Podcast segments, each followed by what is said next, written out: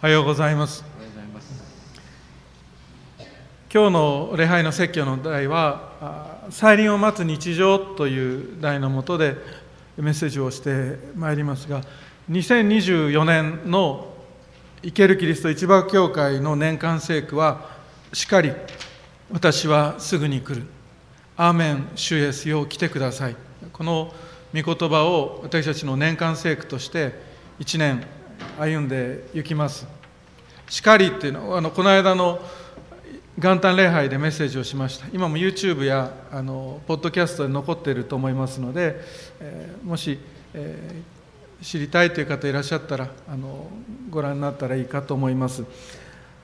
あのしかりというのはその通りだということです。黙示録を通して語られてきた事柄はその通りだと。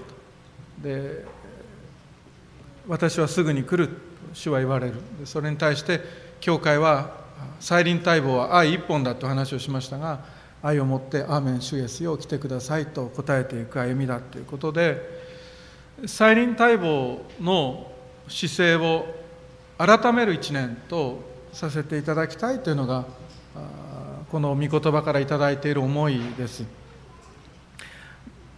毎年夏ぐらいに年間聖句っていうのは与えられることが多くて毎年大体そのぐらいです。今年は2つ御言葉が与えられていてでギリギリまでどちらを主があの選ぶように導いてくださるかあの分からないままずっとでしたけどこの御言葉が再臨待望の姿勢を改めるということで主が与えてくださった御言葉だと思って元旦礼拝に立たせていただきました。あの要は猫背になってるよっていうことです。あのじゃあ今じゃない。今じゃない。今の皆さんじゃない。違う違う。例えですかね例えですか猫背になってるよということです。あの猫背になってるかどうかっていうのはしょっちゅうチェックされることではなくしょっちゅうチェックされたらもうそれこそうんざりですが まっすぐ歩けなくなっちゃいますけど。でも人前に立つ時ですとかそれから大事な人に会う直前ここっていうところで時々忠告をされてそして姿勢を正されるっていうのはとても良いことだと思います。そうした忠告は皆さんのことが嫌いでなされる忠告じゃなくて愛ゆえになされる忠告ですよね。猫背になってるよ。これからステージでしょ。しっかりやっておいで。背中を押されるその忠告やアドバイスは愛の忠告です。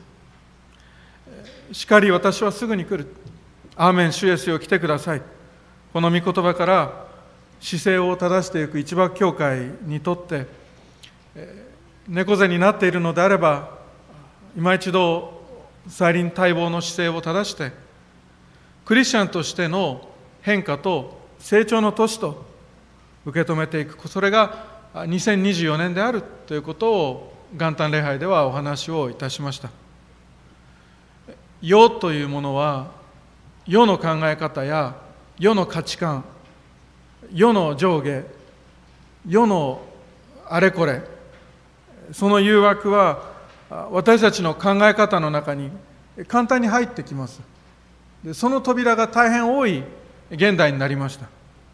罪への誘惑あるいは罪そのものでなくても罪にいざなう誘惑やあるいはそういうふうに見えないいわゆる良いと一般的に言われている世の事柄も含めて悪魔は繰り返し私たちのうちに考え方の中に誘惑とともに入れてくることであります。そうしたことが起こると高ぶってしまったりあるいは後ろ向きになってしまったりあるいはうつむいてしまったりするそうしたうつむきがちになりやすいそうした人生で 猫背になってるよっていうことです。背筋を伸ばして主を待ち望むクリスチャンとして生きていこうというのがこの2024年の私たちの歩みです。再臨はいつ来るか分かりません。いつ来るか分かりません。それはもうそうお伝えしているというよりもそれが真理です。2024、2025、2026、2080、2900、3000、5000誰にも分からない。分かってたら困ります。誰にもわからないのが再臨の日です。しかしルカの21章の34節にはこう書いてあります。聞いててください。あなた方の心が宝刀や深酒や生活の思い煩いで押しつぶされていてその日が罠のように突然あなた方に望むことにならないようによく気をつけなさいと主イエス様は私たちに声をかけてくださっています。クリスチャンいつも主にあって喜びなさい。もう一度言います？喜びなさい。猫背になってるよ。うつむいてしまっているよ。そんなふうに声がかけられる2024年です。あなた方の心が押しつぶされている時に再臨が起こることがないようによく気をつけなさいと主が言われているお言葉です。再臨はいつか分からないと言いました。この聖書の箇所にもそう書いてありました。盗人のように泥棒のようにやってくる。それが再臨であるとイエス様はおっしゃってくださっています。皆さんが朝起きてそしてコーヒーかなんかを片手にリビングに行くとそこになんだかきれいな小さい封筒が置いてある。あれこんな時期になんか手紙を送ってくれた人がいるのかなと思って見てみて開いてみるとああの新年おめでとうございます。あおめでとうございます。あの今度何月何日の何曜日何時何分にリビングの今目の前にあるこれを盗みに参りますのでその際お忙しいとは存じますけれどもよろしくお願いいたしますというお手紙が書いてあった。なんて泥棒はいないわけです。そんな泥棒はいない。いつ来るかわからないのが再臨だということです。そしてイエス様は言われます。あなた方も用心していなさい。人の子は思いがけない時に来るのです。ということを忘れないでいていただければと思います。礼拝中ドンって何か大きな音が鳴った私必ず再臨もこう来ますよって言ってるはずですが覚えてられる方いらっしゃるでしょうか？それと同じように私たちは心構えをしておくことです。こうしたことが分かっていると生活の中になんだか再臨みたいだなと思われるようなことっていうのはいくつか見つけることができます。以前といっても相当昔ですが私藤ヶ丘で会おうと友人と約束をしたことがあります。藤ヶ丘で会おう。どういう流れでそうなったのかもうさ もうそれこそずっと昔のことですから覚えてないんですが私はそうなんです。ね藤ヶ丘に向けて歩き出すことになったんです。そう皆さんもハテナです。私も今ハテナですからなんで歩いたんだろうと思ってる感じですけれども 藤ヶ丘に向けて歩き出すことになりました。でなんかざだんだんと思い出してきましたぞ。あの あれです。神田英介先生の息子さんだ。新助か。あの神田英介さんの先生の息子さんと藤ヶ丘で会おうってことになったで彼その当時岐阜に住んでらっしゃってて岐阜あの海津の方に住んでらっしゃっててずっとそっちから来るからでちょっと遅れたんだ。約束の時間に遅れてそれじゃもう広信は歩いといてくれと。でそれで歩かされたのか。広信は歩いててくれ。後ろからあの行って迎えるから車乗せるからっていうそういう流れだったと思います。で車で後ろから見つけてそして拾うからということで歩いていった。で 私だから藤ヶ丘に向けて東に向かって歩くわけです。歩いていって歩いていくその中で一体いつ彼がやってくるのかわからない。一体どこで彼が私を拾うのかがわからない。後ろから来るんです。向かいから来るのではない。西から来ますから。一体どのタイミングでプップって鳴らされるかわからないわけです。で私はいつその友人の車に拾われるかわからないっていうその歩きの中で私が藤ヶ丘へ向かうその途中で私がよくわからない衝動に駆られて突然こんな変な動きをしていたるのを見られたら困るわけですよね。そんなことしませんけど。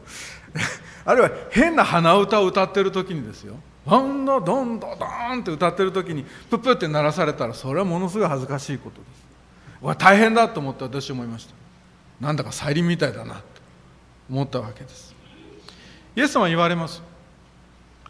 では主人によってその家の召使いたちの上に任命され食事時には彼らに決められた分を与える忠実で賢い管理人とは一体誰でしょうか。主はそのようにして再臨の例え話を始めてくださいます。ここでしもべはしもべです。管理人に指名されていても任命されていてもしもべはしもべです。でもそのしもべたちの中で管理人に召されるしもべというのがいた。責任が与えられ証明が与えられる。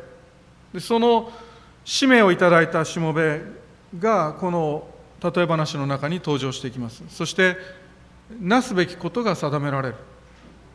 聖書は言います。主人が帰ってきた時にそのようにしているのを見てもらえるしもべは幸いです。誠にあなた方に言います。主人はその人に自分の全財産を任せるようになりますと聖書には書かれている。当然再臨の話です。それを主が話されているわけですがこのしもべ管理人っていうのはペテロはこれはこの弟子たちじゃないノンクリスチャンの方たちのことです。それとも私たちに向けて語られてクリスチャンに向けて語られています。クリスチャンに向けて語られています。管理人しもべっていうのはもちろん教職と捉えることもできますが今日一人一人のクリスチャンであると受け止めていけたらと思っています。私たちはなぜかというと誰もが一人一人みんな賜物をもらっていますし一人一人がみんな使命証明とも言いますが証明を受けて生きています。である方は牧師にある方は宣教師にある方は父親にある方は独身の賜物ある方はこの働きある方は教師の証明を。ある方は会社員の証明を。私たちクリスチャンはみんな社会に向けて神様から賜物と証明をいただいて生きています。それが私たちが管理人であるということです。そして主は言われます。忠実な管理人とは一体誰かと主は語っておられる。クリスチャン私たちのことです。イエス様が突然お戻りになるときにその飯に応えているしもべは幸いであるということがこの例え話の最初のところから私たちは受け止めていくことができる。ところがさっき言った変な動きさっき言った変な鼻歌ではないのですが再臨待望の姿勢を失うクリスチャンの姿がその次に記載されていくわけです。もしそのしもべが心の中で主人の帰りは遅くなると思い男女の召使いたちを打ち叩き食べたり飲んだり酒に酔ったりし始めるならそのしもべの主人は予期していない日思いがけない時に帰ってきて彼を厳しく罰し不忠実な者たちと同じ報いを与えます。この不忠実というのは不信仰な者たち信仰者でないということです。それと同じ報いを与えます。と書かれている。食べちゃいけない飲んじゃいけないというような飲食通常の生活が禁じられているわけでは当然ないわけで人間が人間として神様に作られた被造物として霊肉ともに健康にそして神様の御心に沿って生きていくことは大切なことです。それは主の御心です。しかしこのしもべは主人の帰りは遅くなる。つまり閉めたと思ったわけです。主人は今のところ自分のいいところしか見ていない。そして主人が見ていない時がチャンスだとばかりに何をしたかというと男女の召使いを打ち叩きつまり怪我をさせるようなことをした。体の怪我なら治りますが心の怪我はなかなか治りにくい。人の心身合わせて両方を怪我させるようなことをこのしもべは閉めたチャンスだ見ていない隙にずっとやりたかった人の心を怪我させるようなことをやろうというふうにしてそうした行為を始めたということです与えられた管理人としての責任や権力というものを使ってですそして酒に酔ったりし始めたこれ主人の酒です。主人のお酒で大騒ぎしたということです。任されたものというのは一言で言えば今申し上げたように主人のものと言っていいでしょう。主人の資金神の資金神の賜物神の与えてくださった機会チャンス経験力。そうした与えられたものをそして与えられた力を与えられた権力を占めたと自堕落な欲望を満たすために主人に気づかれないように主人がいない時を狙って乱用したということです。職権乱用というのはこのことを言いますね。主の再臨はまだだとそのように思いそしてめちゃくちゃな生活を繰り返していくのであればそれはこの愚かな管理人と同じものの考え方同じ歩みとなります。皆さん私たちにクリスチャン私たちに主が与えてくださった機会というのがあります。チャンスがあったりします。出会いがあったりします。主が与えてくださった職責というものがあったりします。そしてにっこりしていただければいいと思いますが主があなたに与えてくださった賜物があります。私が持っていない賜物をあなたが持っていてあなたが持っていない賜物を私が持っていてキリストの体なる教会は形作られています。再臨を待ち望む再臨待望と呼んでいますが再臨待望の正しい姿勢というのはそれらの主からの賜物を自分の肉や自分の欲望を満たすためにめちゃくちゃな使い方をしないということです。主が与えてくださった賜物やあるいは機械や奉仕の機会やあるいはさまざまな事柄をあなたという人の認めてほしいとか承認されたいとかそうした事柄のために乱用するのではないということです。そういうことをしちゃダメなんですか？私は講談からですから答えます。そうです。ダメです。でもダメっていう否定命令は人間は処理できないと話をしましたね。ダメだったらじゃあ一体どうすればいいのか？って私たちは思いたいと思います。皆さん2024年クリスチャン。どんな生き方をしていきましょうか？あるいは今年クリスチャンになる方これからクリスチャンにいつかなる方2024年どんな生き方をしていきましょうか？聖書にこう書いてあります。では主人によってその家の召使いたちの上に任命され食事時には彼らに決められた分を与える忠実で賢い管理人とはと書かれています。42節の御言葉。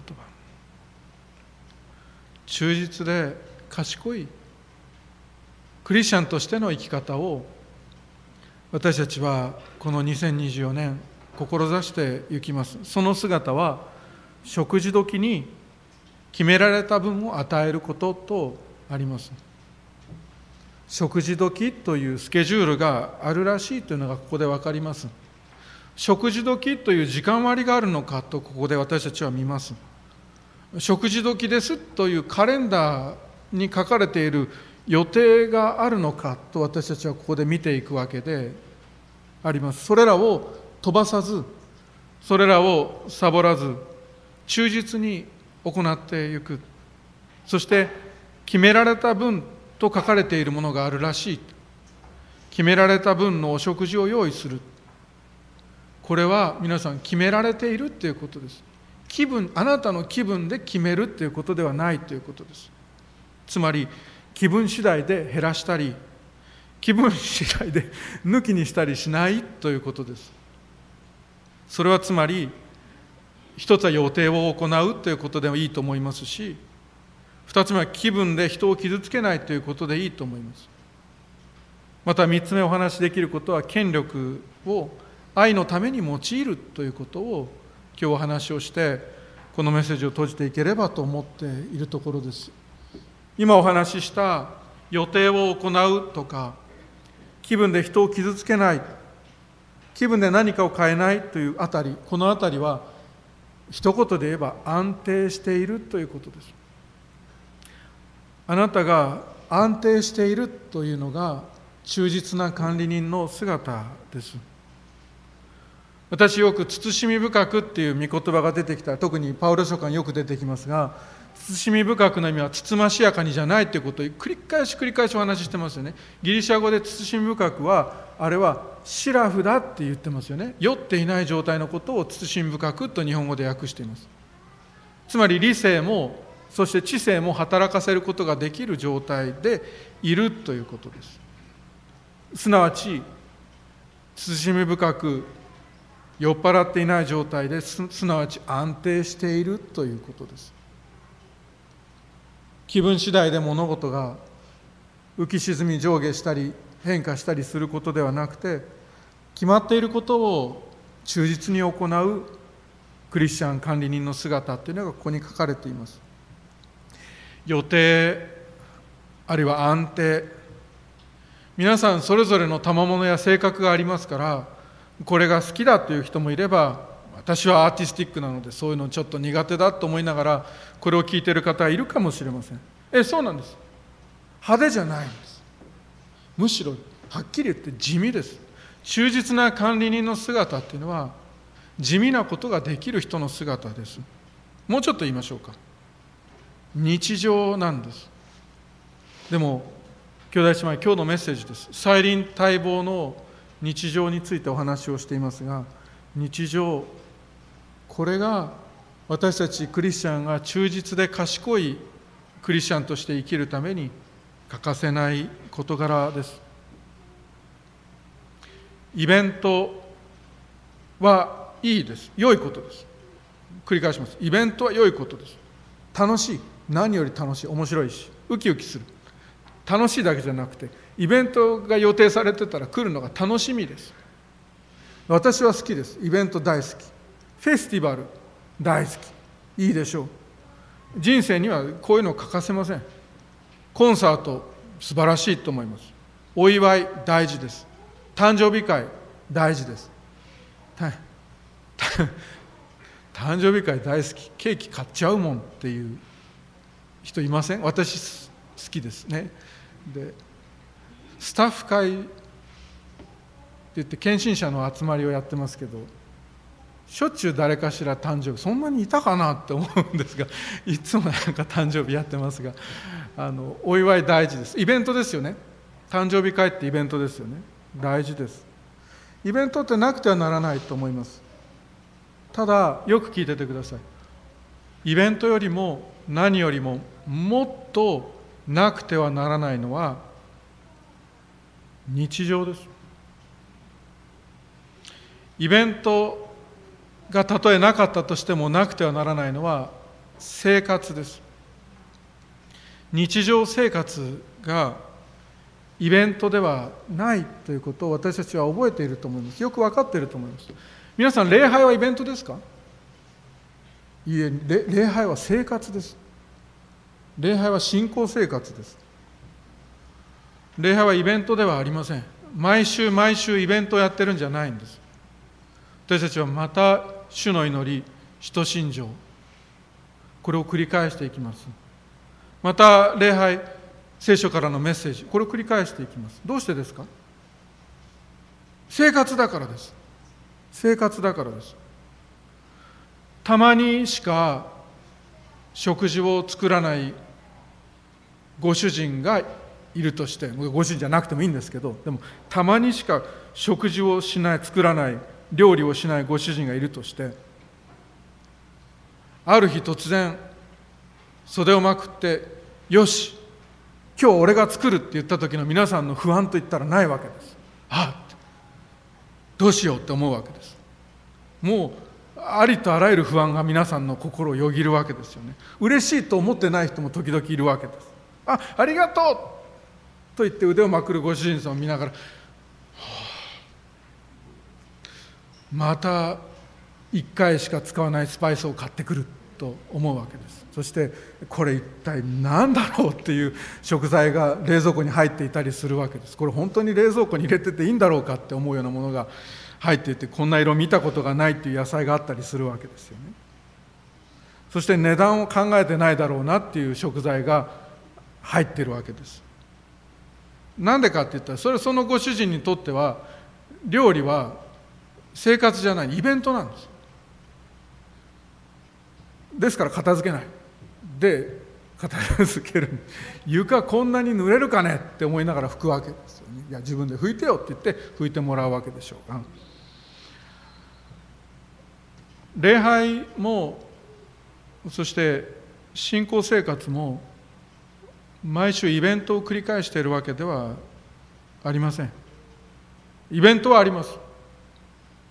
しかし毎週予定され安定した同じことの繰り返しのように見える地味な日常であったとしてもお食事やお洗濯のように私たちは礼拝ということをその人生を生活をここで私たちは繰り返しています。食事時に決められた分を与える。忠実な管理人は幸いだと言われます。それは安定です。なすべきことをするということです。派手でなくてもいいということです。むしろスポットライトを浴びなくてもいい。ステージの上に立たなくてもいい。大きなイベントでなくてもいい。そうした生活の大切さというのを再臨待望において私たちは心にどこか止めておくことがいいと思います。知られなくてもいいです。有名にならなくてもいい。聖書は主よ主よという者たちの中で私は予言したし私は悪霊追い出しをした。なのにという人々が出てきます。主はあなたを知らないと言われた人たちの姿です。予言がいけないんじゃなくて悪霊追い出しがいけないんじゃないわけです。ただそれらは全て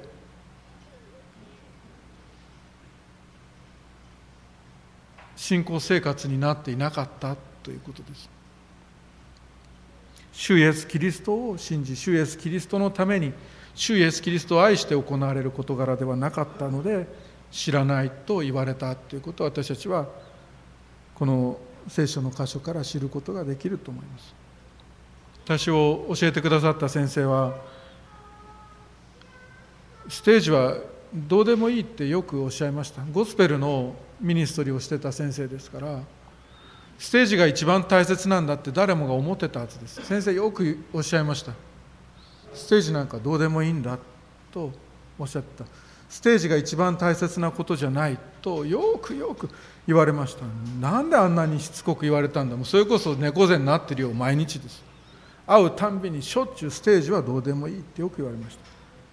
大切なのはお前がステージを降りてスポットライトの当たっていないその控え室で他の人をどう扱っているかが大切だ。宿泊しているホテルでどう過ごしているか。お前がどう生きているかが大事なんだということを繰り返し繰り返し教えられたことです。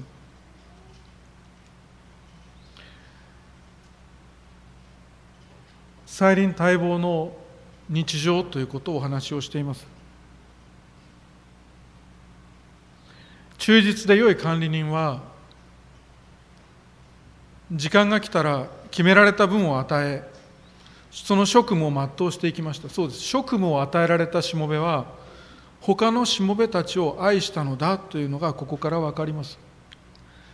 安定って愛だと思います。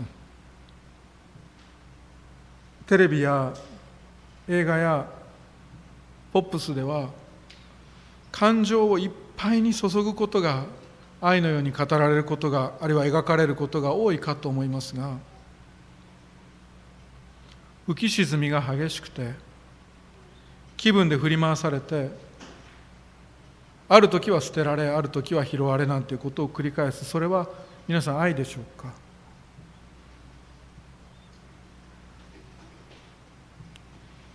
気分で振り回すことのない安定した愛。これ大切なことじゃないかと思います。良い管理者は自分に任された人々自分の周りの人々を自分の思いで振り回さずに時が来れば届けるものを届けて愛したというこの姿を私たちは忠実な良い管理人として見ています。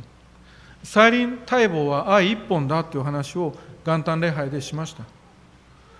私たちが主イエス様が地上に戻られる時にしもべたちを打ち叩いて傷つけているところを見られるのではなくて安定して愛の生活をしている人になってそうしてそのような人に変わってあるいはそのような人に成長して再臨の備えをするということが大切だという話をしているわけです。皆さん再臨待望は生活です。イベントじゃありません。主が来られるちょうどいいタイミングでいい人になれたらそれでいいということではないんです。いつ来られるかわからないわけですから私たちは生活をもってイエス様を受け止めるわけです。生活をもってイエス様をお迎えするわけです。バンとイエス様のために何かやってる派手なことをしている時にちょうどその瞬間に戻ってきてくださいというのではなくて私の人生が神を愛し人を愛する人生に変わった。そしてその生活が今こうして始まっている。アーメン。主イエスよ。来てください。なのであります。ですから皆さん再臨と聞いて焦らないでいただけたらと思います。焦ったところであなたから出てくるのはイベントです。そうではなくて例えば何かすごいことしなきゃ再臨の時に何かすごいことしてなきゃ再臨の主に合わせる顔がないというのはそれは違うわけで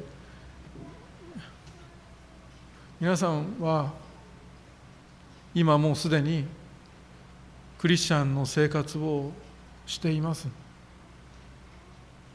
こうして安息日を覚え聖なる人し主イエス様を礼拝する礼拝に今こうして生きておられる。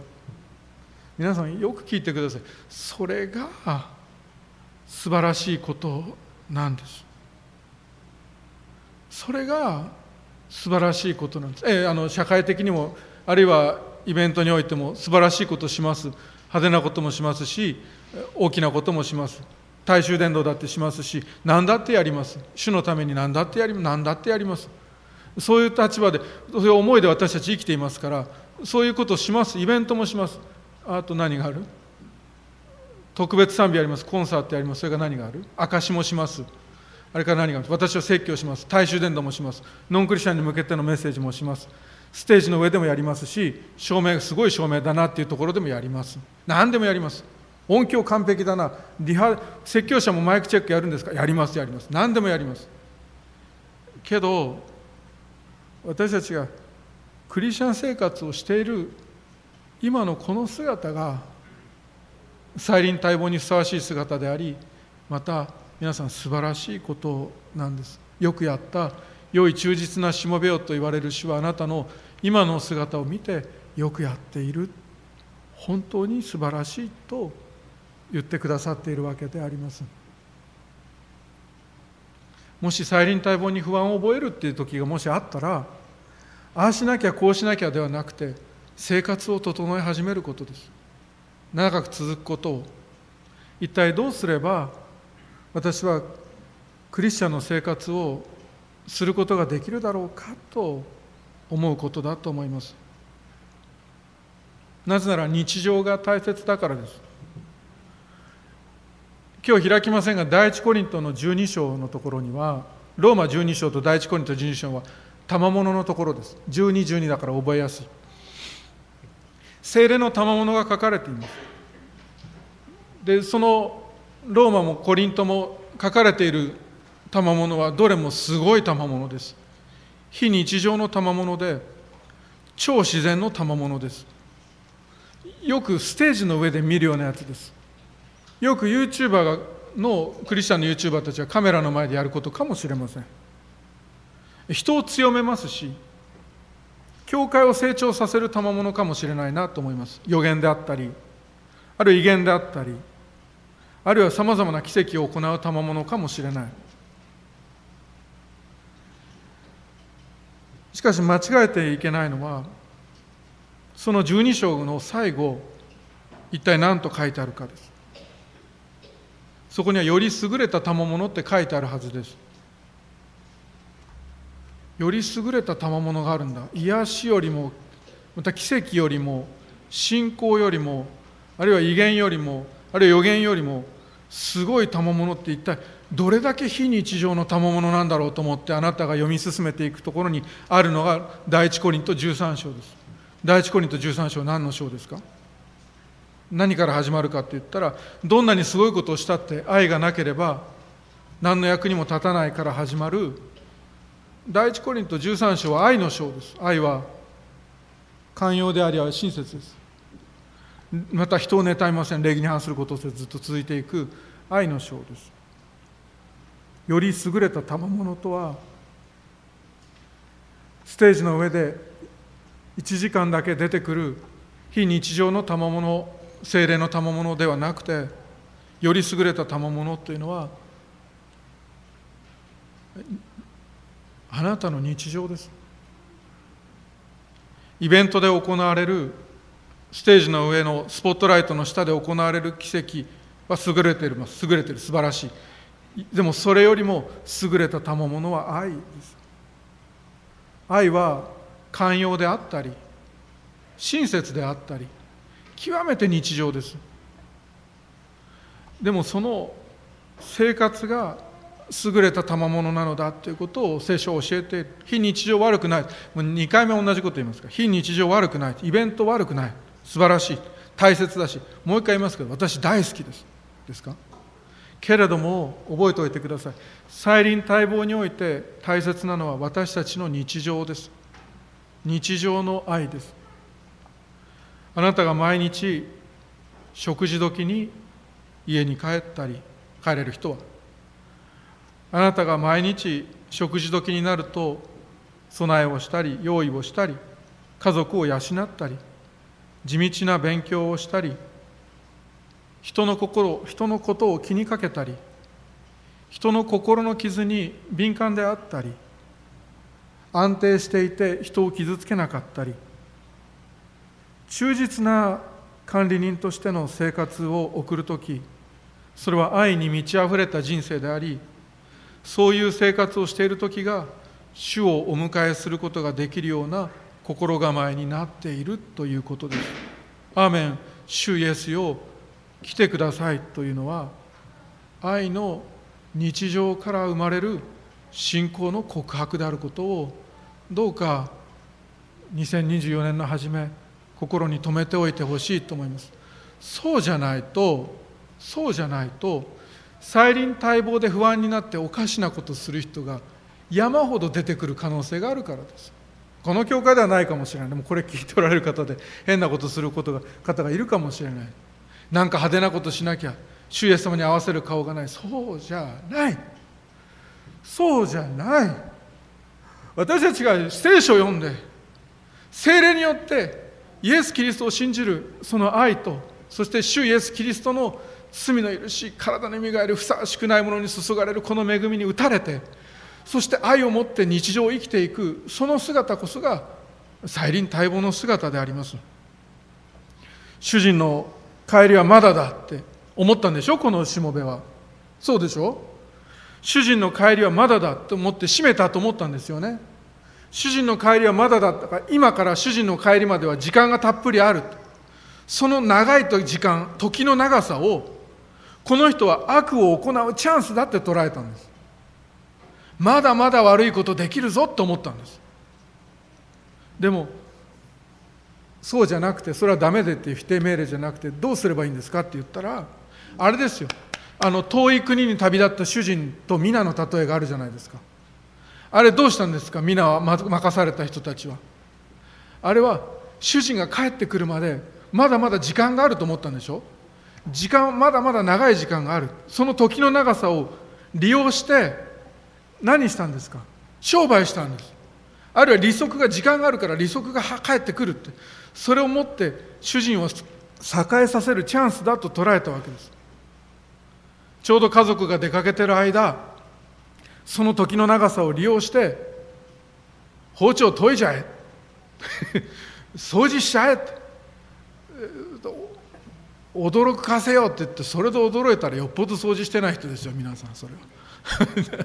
何か驚くことしてあげよう。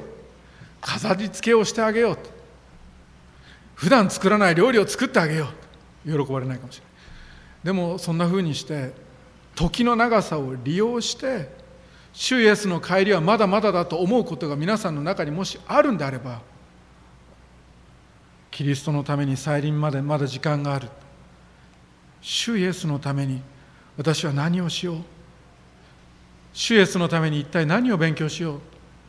主イエスのために一体どんな生き方をしよう？どんな仕事をしよう？それが再臨待望は愛ということであります。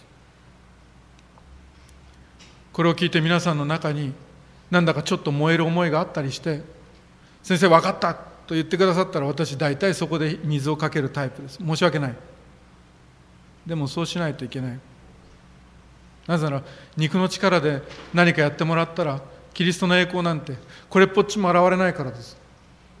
分かった？頑張る？じゃないんです皆さん。そうじゃない。分かった？勉強する？そうでもない。勉強はしてください。でも分かった？勉強するじゃない。分かった？誰かを参考にして真似してみるってそれも違うわけです。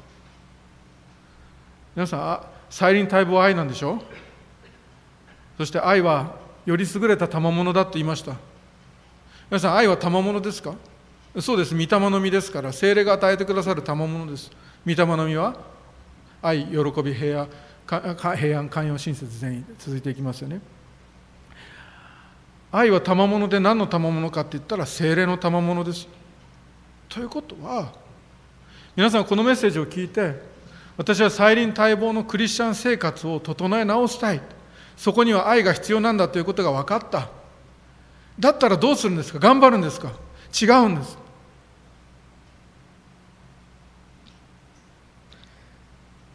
祈り求めることです。聖霊なる神様がギフトとしてあなたに送ってくださるものでありますしそうしていただかないと困るから。